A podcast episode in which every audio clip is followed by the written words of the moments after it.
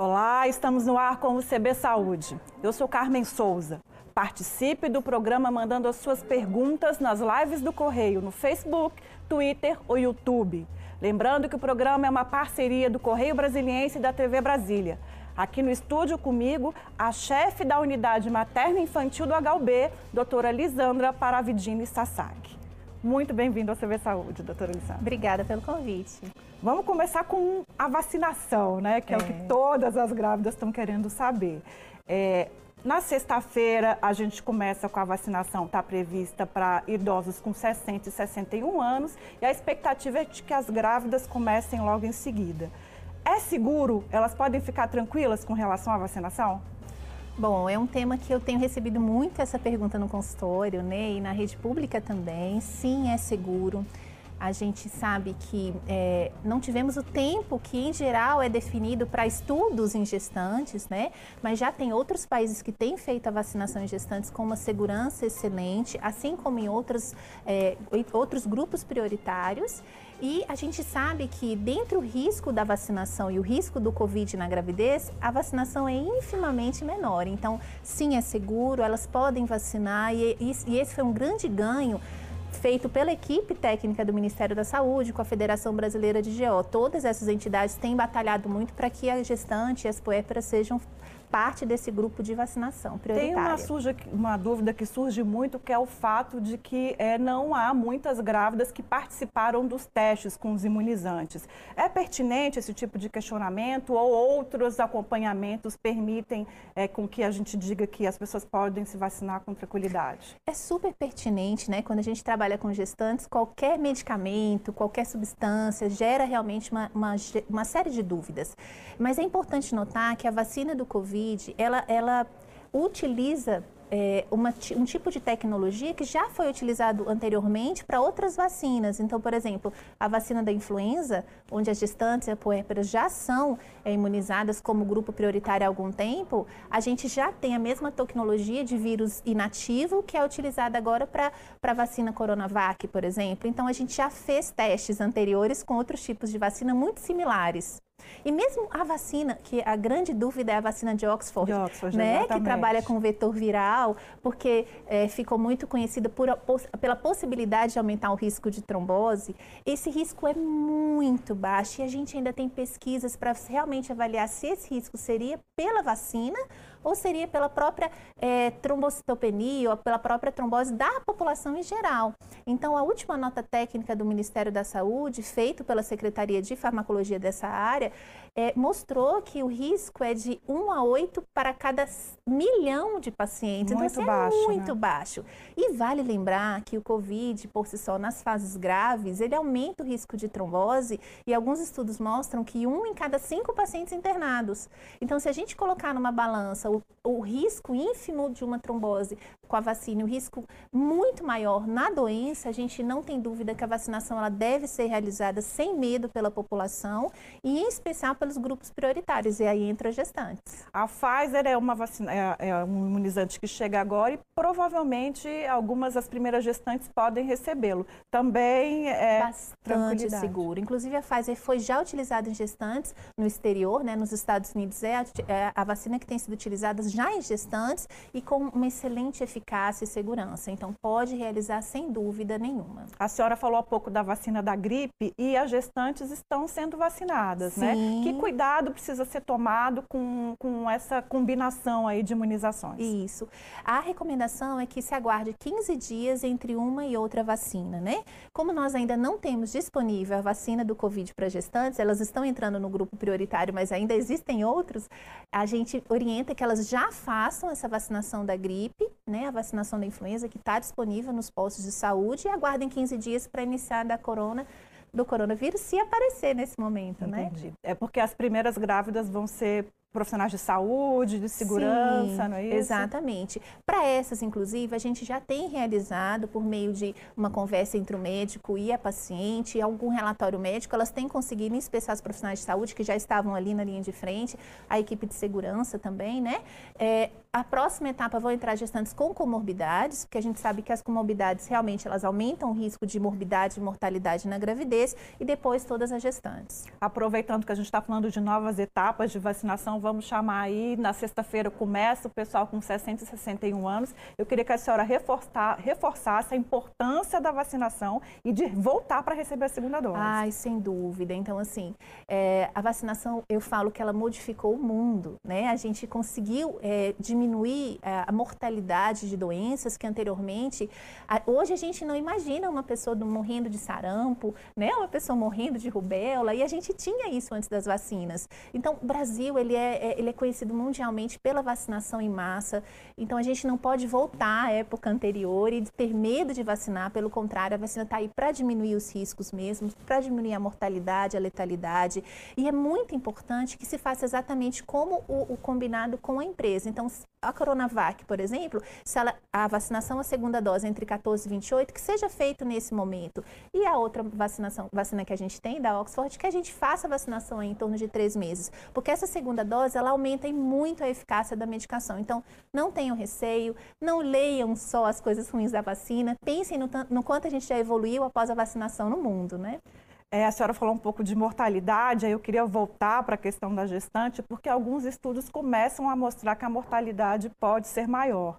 Ano, é, na semana passada, o pessoal da UW Medicine, lá de Washington, mostrou um estudo com 2.100 grávidas, sinalizando que o seguinte, que o risco da grávida se infectar não é maior, mas depois que ela é infectada pelo coronavírus, há um risco de até 20 vezes maior de óbito por conta de algumas possíveis fragilidades aí por conta da durante a gestação. É isso mesmo, a senhora acredita e por que dessa maior vulnerabilidade? Então, infelizmente é isso mesmo. Né? Então, é uma doença nova. No início se achava que as gestantes elas realmente não iam ser tão é, atingidas com maior risco de morbidade e mortalidade, mas com o evoluir da pandemia, com os conhecimentos adquiridos, vários estudos, até com um N maior, já mostrou que o risco de mortalidade entre as gestantes ele realmente é maior, maior em comparação às mulheres não gestantes mesmo as é, ligadas com morbidades ou não, né, as gestantes não com comorbidades também têm um maior risco de mortalidade, é, e, e, porque a própria gestação ela aumenta a taxa de infecções, né, ela, ela, altera a parte imunológica, então a defesa do organismo das mulheres gestantes ela é alterada, e com isso a gente tem maior risco de infecções em geral, né, não só infecção pelo coronavírus, infecção urinária, sinusite, amidalite, pneumonia, gripe, por isso a gente também faz parte, as gestantes do grupo de prioridade prioridade. E o que, que a gente notou com o coronavírus realmente? Que é, no ano passado, nós já, já, tínhamos uma estatística brasileira, infelizmente o Brasil ele é campeão de mortes maternas por coronavírus no mundo, e a gente já notou que esse número tinha crescido ali na, na, primeira onda, em torno de junho e julho. Nós tivemos em junho, por exemplo, na primeira onda, no pico da primeira onda, mais de 100 mortes maternas naquele mês mas nós notamos agora, ainda esse ano, uma piora mais uhum. importante ainda. Então, no mês de março, por exemplo, nós tivemos mais de 200 mortes maternas em um mês. Né? Então, no ano passado, de 2020, nós tínhamos mais de 500 mortes e agora nós temos, só até o mês de abril, mais de 400. Então, muito assim, alto. muito alto, muito alto. Então, hoje a recomendação realmente é que nós precisamos cuidar desse grupo como prioridade, precisamos fazer todos os cuidados para que a gente diminua a transmissão e que a gente cuide das gestantes antes, né? Para que a gente consiga diminuir essas taxas. Agora, falando do DF, é, a senhora tem números, essa realidade é parecida com. se Olha, repete no Distrito Federal? É, graças a Deus, o Distrito Federal ele não faz parte do grupo de maior mortalidade. Nós conseguimos nos é, adaptar muito bem, assim, a, a, logística, eu acho que do DF, com o número de hospitais públicos da rede, ele foi suficiente para direcionar. Então, hoje nós temos o agarram como uma prioridade para as doenças, para as mulheres com coronavírus na gestantes na fase aguda da doença e eles têm uma baixa mortalidade. Existe, mas o número é baixo. A gente pode relacionar o sistema de saúde sobrecarregado com essa taxa de mortalidade? Ah, Digo sim. porque é, a grávida, ainda que não tenha Covid, chega no hospital também que está sobrecarregado. Né? Exatamente. E a gente tem é, peculiaridades dessa população de gestantes. Primeiro, é, a gente, elas estão com medo da doença, né? Então, muitas delas estão deixando de fazer o pré-natal. E é essencial que elas não parem de fazer o pré-natal, de que elas não parem de, de, ser atendidas pelos médicos, mesmo tendo o pico da onda, porque o pré-natal faz toda a diferença. A segunda é, peculiaridade é que elas têm deixado para procurar o sistema de saúde, às vezes, já numa fase avançada da doença, porque gestantes por si só já sentem falta de ar, né? Já não se sentem bem, já se sentem com astenia, com fraqueza. E às vezes essa diferenciação entre uma infecção viral e a própria gravidez tem sido difícil, mas o terceiro, e a gente costuma dizer que é o mais impactante, é que quase um terço ou mais dessas mulheres em alguns estados, elas chegaram a, a, a procurar o sistema público de saúde, mas não foram sequer, é, entraram na ventilação mecânica, que, né, que a gente sabe que a ventilação mecânica pode diminuir mortes é, em grande parte das pessoas. E quase, em alguns estados, quase 50% das, dessas gestantes que foram a óbito não tiveram acesso à UTI ou à ventilação mecânica. Ou seja, é sistêmico, né? É a pessoa sistêmico. que está ali desrespeitando as regras de isolamento, indo para a festa, tudo mais, está sobrecarregando o hospital e atingindo uma série de pessoas de com pessoas. idades e perfis completamente diferentes. Né? Exatamente. Esse é um risco grande. As novas variantes também podem ter alguma interferência nessa, nesses novos números? Olha, é, tem se tem se estudado bastante a presença dessas novas variantes, em especial com uma maior virulência ou um, um maior risco para as pessoas jovens, né? Então, pode sim haver, eu falo que é muito novo ainda para a gente afirmar que seria só esse é, o fator, mas pode sim ser um fator associado, porque nós notamos um aumento da mortalidade entre esse grupo de gestantes e puérperas, tá? A gente está falando de gestantes, mas puérperas também é, como a mortalidade depois dessa segunda onda. Então, existe realmente uma possibilidade de que essas novas variantes estejam atingindo os pacientes mais jovens, os pacientes mais jovens e, com, e levando a maior taxa de gravidade nessa população. A senhora falou de puérpera. Nós temos uma, uma pessoa, a Stacy, uma reportagem feita pelo Vitor Gomes, a gente vai dar uma olhadinha agora. Ela acabou de ter filho, está no pós-parto e tem algumas dúvidas com relação à amamentação, Covid-19. Vamos ver se a gente consegue colocar. Stacy, você acabou de ter bebê, né? E agora vai ser contemplada aí com a vacinação. Como que tá? Expectativa, já esperava por isso? É, na verdade a gente espera porque a gente vê as notícias lá fora, né? E lá fora já tem estudos, já estavam sendo vacinados. A gente esperava que chegasse no Brasil. Estou feliz, estou aguardando, mas até agora ainda não tem notícia das vacinas para data, tem que aguardar. Estão esperando ansiosamente, né? Muito, muito, muito, muito. Estou querendo me livrar de ficar com essa preocupação, até porque agora é preocupação para mim e para ele, né? Você tem algum receio da vacinação? Já leu a respeito de alguns estudos? É, eu não tenho receio da vacinação. Estamos aqui, a humanidade chegou até aqui graças às vacinações, né? Antes a gente estava morrendo de gripe. Agora a gente está aí, todo mundo bem, graças a Deus.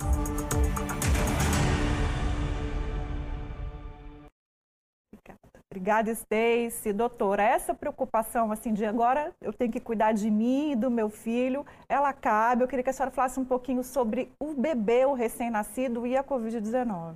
Sim, ela cabe. É, a gente, depois que vira mãe, né, a gente parece que se preocupa até menos com a gente, muito mais é com o serzinho que a gente tem ali. Bom, cabe sim essa preocupação.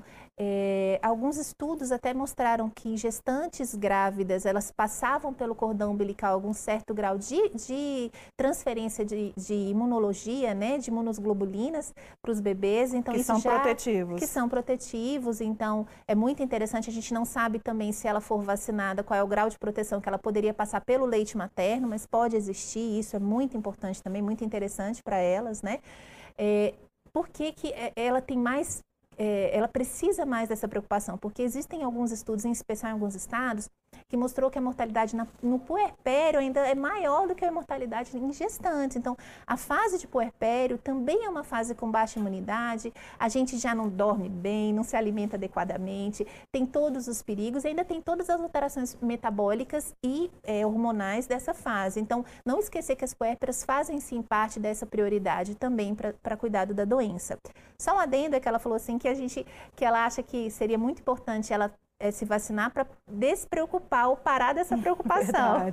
e aí vale lembrar que a vacina, ela, ela vem aí com uma proposta de diminuir a gravidade da doença, mas que não porque nós vacinamos, nós podemos despreocupar da doença. A gente precisa manter o cuidado, precisa manter a higiene das mãos, precisa manter a lavagem das mãos com água e sabão, o álcool, a máscara e o distanciamento. A gente ainda não está fora da pandemia porque vacinou. Ouviu, Stacy? Presta atenção aí, o alerta da doutora Lisandra. É, e o bebê? Esse estudo americano que eu disse há pouco, ele mostrava ali que 11,5% dos bebês, dos recém-nascidos, eram infectados pelo corona, mas que depois isso se desenvolvia de uma forma leve a mãe que passa para o bebê ainda no, quando ele está na barriga e depois, é, pelo fato do, do, dos anticorpos, isso não se desenrola? Seria isso? Seria nesse sentido? Sim, sim. O que a gente tem visto é, é, que realmente os bebês, os recém-nascidos, eles não são pacientes com um grau de gravidade importante para a doença, né? Então, é claro que eu tenho que tomar todos os cuidados, eu não posso despreocupar desse recém-nascido, mas em especial os estudos não mostram uma relação importante entre a, a infecção na gestação e a infecção do recém-nascido. Então, existe inclusive dúvida se existe uma transmissão vertical que a gente fala. Então, hoje os estudos, em grande maioria, dizem que não existe esse risco de passagem do vírus para o bebê intraútero e, e, que ele nasce muito bem. E aí a gente teve um trauma da época do Zika do vírus, Zika, né? Exatamente. Então nós tínhamos aí a ideia e toda uma preocupação, será que vai ser igual Zika, que vai trazer microcefalia, alteração cerebral? Não, a gente já tem estudos que mostram que realmente malformação fetal associada à doença a gente realmente não tem e que os recém-nascidos eles podem adquirir a doença, o coronavírus, em especial pelo contato né, materno. Hoje já, já existem várias recomendações de que a mãe, mesmo com o coronavírus na fase ativa, ela não deve parar de amamentar, não deve parar de cuidar do seu bebê, porque o aleitamento materno, o leite materno é essencial nessa fase, e é, manter só o máximo de distanciamento, então de preferência dois metros entre a mãe e o becinho da criança, e uso da máscara, lavagem das mãos durante a amamentação. E mesmo nesses casos, existe algum grau de infecção, né? existe um grau de contaminação, e esses nenéns têm ficado muito bem. Que bom. É, amém. Esse efeito Zika aí tão recente também tem um impacto na saúde mental da mulher, né? Queria que a senhora falasse um pouco também disso, né? Descobrir-se descobrir -se grávida no meio de uma pandemia é também um ponto em que as, pessoas, em que, a, em que as grávidas precisam estar atentas à saúde mental. Né? Sim, muito. Então, a gente estava conversando previamente que eu tenho feito um estudo no Hospital Universitário, chama Proudest. Esse estudo ele tem acompanhado, a proposta é acompanhar 300 gestantes com coronavírus durante a gravidez, qualquer fase da gravidez, o primeiro, o segundo, o terceiro trimestre, e depois acompanhar os recém-nascidos e as crianças infectadas ou que tiveram a infecção durante a gestação até o quinto ano de vida. E é uma preocupação de todas elas, né? Primeira dúvida, doutora Lisandra, o que, que você descobriu até hoje? O que, que você sabe? Eu vou ter alguma malformação para o meu bebê? Eu vou ter um abortamento? O que, que a gente tem de dificuldade nesse período? É, elas, elas se mostram preocupadas mesmo tendo tido a doença já, inclusive com o momento do parto, será que eu vou me contaminar no hospital? Será que eu, o que, que eu posso fazer para diminuir esse risco? Vale a pena eu vir ao pré-natal, né? Então, a gente nota uma ansiedade, um medo maior em relação a quem não teve essa doença, mas mesmo assim, a gente tem orientado que é, prática de exercícios físicos, conversas, né? Então, a gente tem feito um pré-natal psicológico lá no hospital, onde a gente tem uma Legal. roda de conversas com uma psicóloga para tentar dirimir todas essas dúvidas e esses anseios. Mas é sim uma, uma queixa importante aí, o cuidado com a saúde mental, né? É, eu acho que entra aquela recomendação recente do Ministério da Saúde do governo para que as mulheres não engravidassem e que jogassem o plano de gravidez mais para frente. Receber isso no momento de gravidez também pode gerar um impacto considerável, sim, né? Sim, sim. É, eu, a ideia do Ministério, e eu acredito que é, do, do, poder público, né, realmente é tentar dirimir essa, essa onda que a gente teve de aumento aí da mortalidade materna e da mortalidade entre as puérperas, é, orientando para aquelas que forem possíveis aguardar né, uma diminuição, principalmente na taxa de transmissibilidade do vírus. É, é importante notar que nem todas vão poder aguardar, e esse é importante que tenha um grupo, tem um grupo que sim, que pode fazer esse adiamento até que a gente tenha mais respostas, até que a gente tenha um maior público vacinado, mas existe um grupo que a gente vai ter dificuldade das pacientes com uma idade muito avançada, pacientes com câncer, né, que vão precisar fazer quimioterapia, elas vão ter uma da produção de óvulos quando a gente faz quimioterapia. Então, para esse grupo, ela precisa captar óvulos. Para o grupo que já está numa infertilidade por um período muito prolongado, ela vai precisar engravidar. Então, a ideia do poder público no geral é para aquelas que podem, aquelas pacientes jovens que já têm, que têm alguma possibilidade de aguardar, que aguardem o recrudescimento aí dessa taxa de, de transmissão para que a gente tenha mais segurança. Doutora Elisandra, a gente vai fazer um pequeno intervalo, mas voltamos daqui a pouquinho. Vamos para um rápido intervalo. Mande suas perguntas para a doutora Elisandra, chefe de unidade materna infantil do HUB. Até daqui a pouquinho.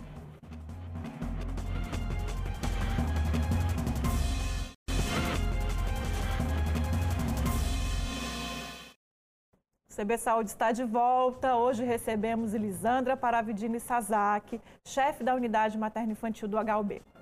Doutora Elisandra, a senhora, a gente falou um pouco sobre pré-natal no bloco passado e tem acontecido, o, o, Brasil, de uma forma geral, um levantamento do governo mostra que o, a quantidade de atendimentos caiu 64% no Brasil. No DF, é um movimento contrário, segundo a Secretaria de Saúde, 9,2% de aumento na demanda. Eu gostaria que a senhora falasse um pouquinho a importância desse atendimento, desse acompanhamento para evitar outras complicações da Covid-19. A gente falou muito de morte, mas há outros riscos aí inerentes, né? Sim, muito importante. Então, assim, já existem estudos mostrando que a gravidez, as pacientes que engravidam e que têm uma infecção por SARS-CoV-2 durante a gestação, elas têm outros riscos é, como pré-eclâmpsia, então vários estudos mostrando pressão, risco, que é a pressão alta, que é a né? pressão alta na gravidez, tem o um maior risco de parto prematuro, de ter contrações uterinas antes da fase final da gestação, elas têm o um maior risco de desenvolver diabetes gestacional em alguns estudos. É, alguns estudos têm associado um maior risco de restrição de crescimento intrauterino, então são aqueles bebês que não crescem ou não ficam com o peso ideal para aquela idade gestacional. Então é, é, é importantíssimo que a gente oriente que todas as gestantes façam pré-natal, independente da pandemia, independente se há ou não um pico da doença ou de transmissibilidade, o pré-natal é essencial para as pacientes. E mas essas pacientes que adquiriram SARS-CoV-2, elas não podem ficar fora do atendimento. Elas precisam tomar esse cuidado extra. O teleatendimento é uma alternativa nesses casos? O teleatendimento é. A gente sabe que na área de saúde, principalmente na área pública, a gente tem uma dificuldade com o teleatendimento, porque para é, iniciar medicações, para passar, é, controlar pressões, a gente precisa que a paciente tenha um aparelho de pressão, que ela tenha um acesso a algum grau de, de é, é internet né? Então, talvez para algum grupo a gente não consiga, mas para outro grupo a gente sim consegue esse teleatendimento.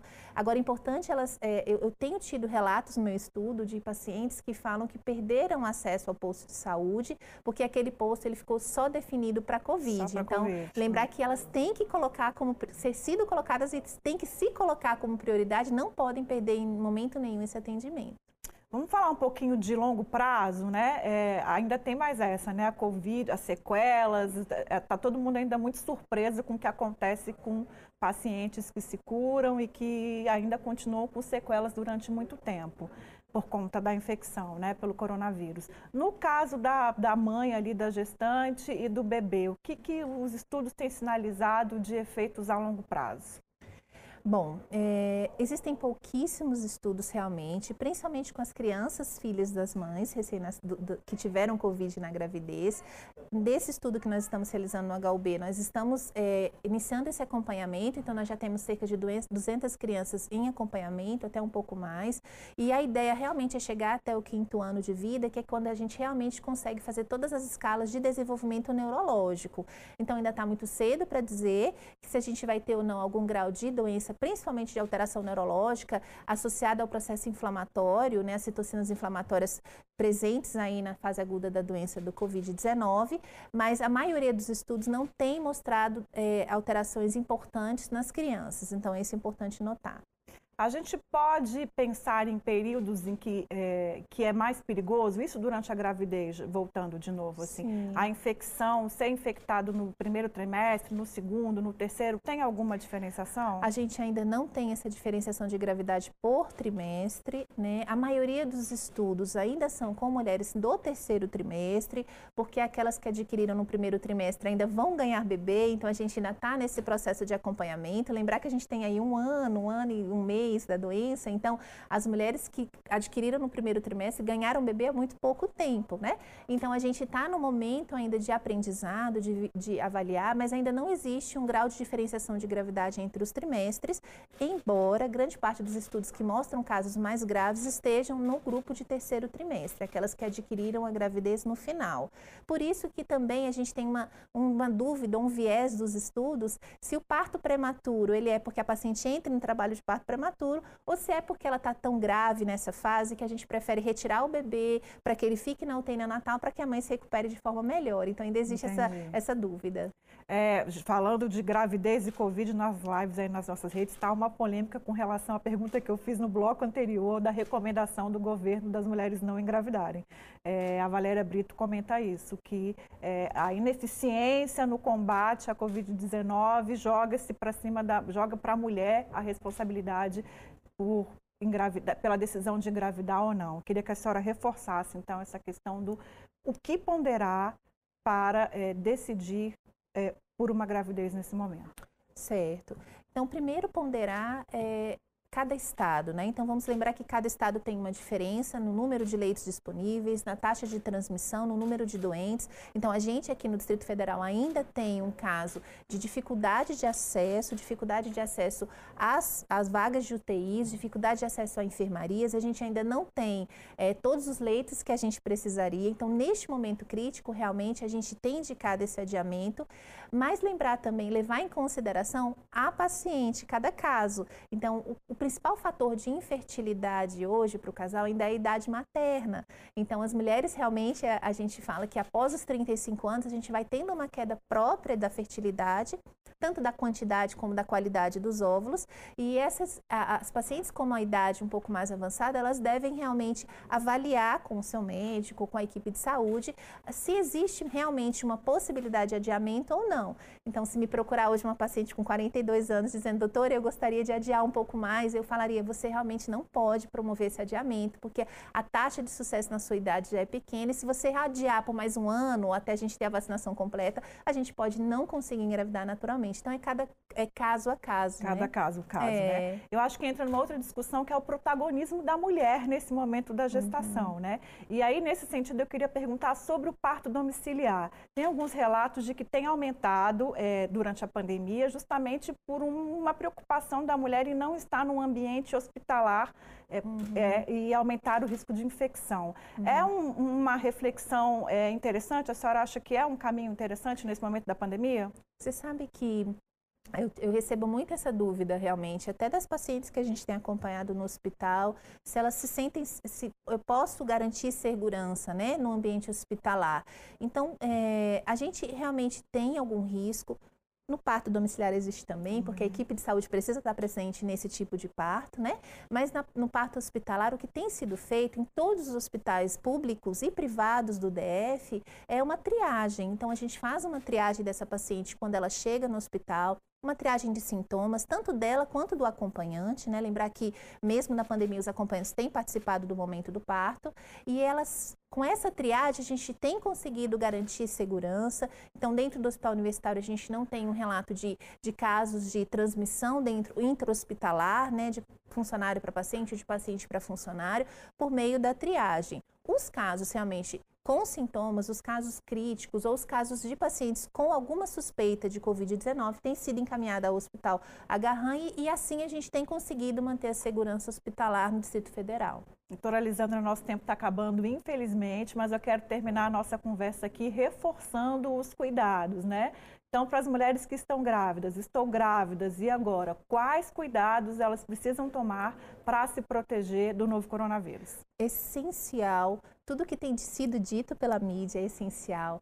É, uso de máscara, né? não saiam de casa sem máscara, de preferência máscaras de boa qualidade. Lembrar que as máscaras de pano de, dois, de duas vias elas não são as mais adequadas. Lavagem de mãos, é álcool gel e principalmente evitar aglomeração festas, viagens, isso realmente a gente tem que lembrar que gestantes e puérperas fazem parte de um grupo de maior risco e elas devem ser cuidadas, assim como os idosos, né? Assim como as pacientes com comorbidades. Então, esse é o cuidado principal. Doutora Lisandra, obrigado imensamente pela participação aqui no Correio Brasiliense, no CB Saúde e obrigado também pelo trabalho aí na linha de frente de combate à Covid-19. Profissionais de saúde, a gente precisa agradecê-los, eu acho que diariamente, por esse esforço para a gente vencer essa pandemia.